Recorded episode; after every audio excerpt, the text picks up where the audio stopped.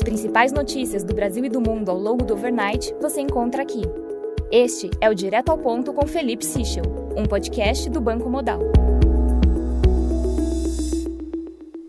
Bom dia e bem-vindos ao Direto ao Ponto. Hoje é sexta-feira, dia 10 de junho, e estes são os principais destaques esta manhã.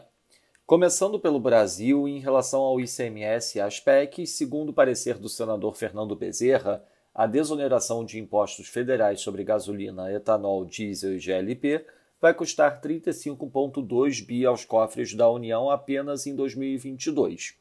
O valor destaca que o parecer de Bezerra confronta os estados e municípios ao apresentar estimativas de custos menores para os entes com a limitação em 17% do ICMS. O Concefaz alega que o rombo seria de 41,3 bi para os governos estaduais apenas este ano. Em relação à Petrobras, o governo divulgou na noite de ontem uma lista com 10 nomes para o conselho de administração da empresa. Caio Mário Paes de Andrade teve a indicação confirmada para a presidência da empresa, enquanto Gileno Gurjão Barreto foi apontado para presidir o colegiado da petroleira. Barreto é atualmente presidente do SERPRO. A lista trouxe no total 10 indicações, sendo oito candidatos da União e dois representantes de acionistas minoritários. Segundo o Globo, aumentou a pressão de conselheiros da Petrobras pela renúncia de José Mauro Coelho da presidência. Em relação às eleições, o parágrafo que trata da reforma trabalhista no documento de diretrizes do programa de governo da pré-candidatura de Lula e Geraldo Alckmin deve ganhar uma nova redação. O termo revogação é fruto de divergência entre os partidos da aliança. O objetivo da nova redação seria enfatizar mais os itens que constarão de uma nova lei do que a revogação por si só. A Folha destaca que a ex-ministra e deputada federal Flávia Arruda foi escalada pelo PL para substituir Michele Bolsonaro nas inserções partidárias que a primeira-dama gravaria.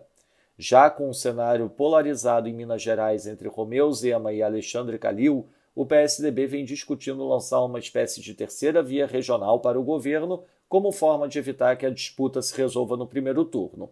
A possibilidade cresceu nos últimos dias após uma pesquisa publicada pelo jornal O Tempo mostrar o deputado federal Aécio Neves na dianteira para o Senado com 24,8% das intenções de voto.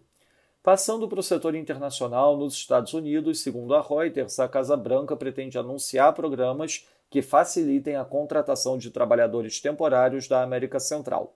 Na zona do euro, Villeroy do Banco Central Europeu afirmou que a taxa neutra de juros está entre 1 e 2%.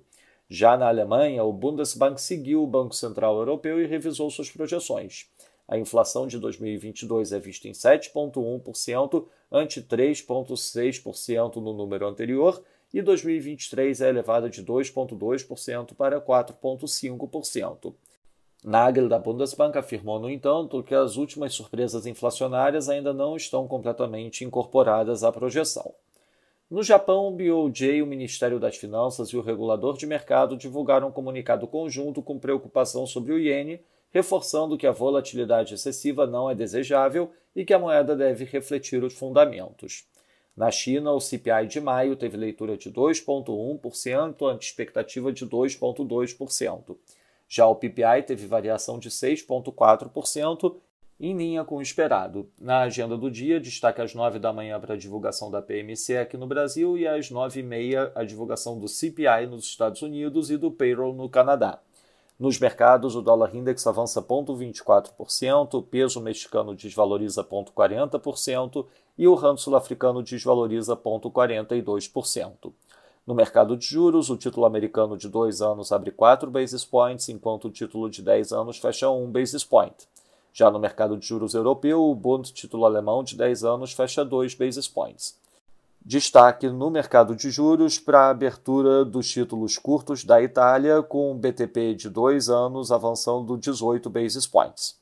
No mercado de ações, o S&P futuro cai 0,08%, enquanto o DAX cai 1,40%, já no mercado de commodities, o WTI avança 0,52%, enquanto o Brent avança 0,59%. Lembrando a todos que no domingo divulgaremos o nosso Before Market Opens antes da abertura dos mercados internacionais. Essas foram as principais notícias do overnight. Um bom dia a todos. Até o nosso próximo podcast direto ao ponto do Banco Digital Modal Mais na segunda-feira.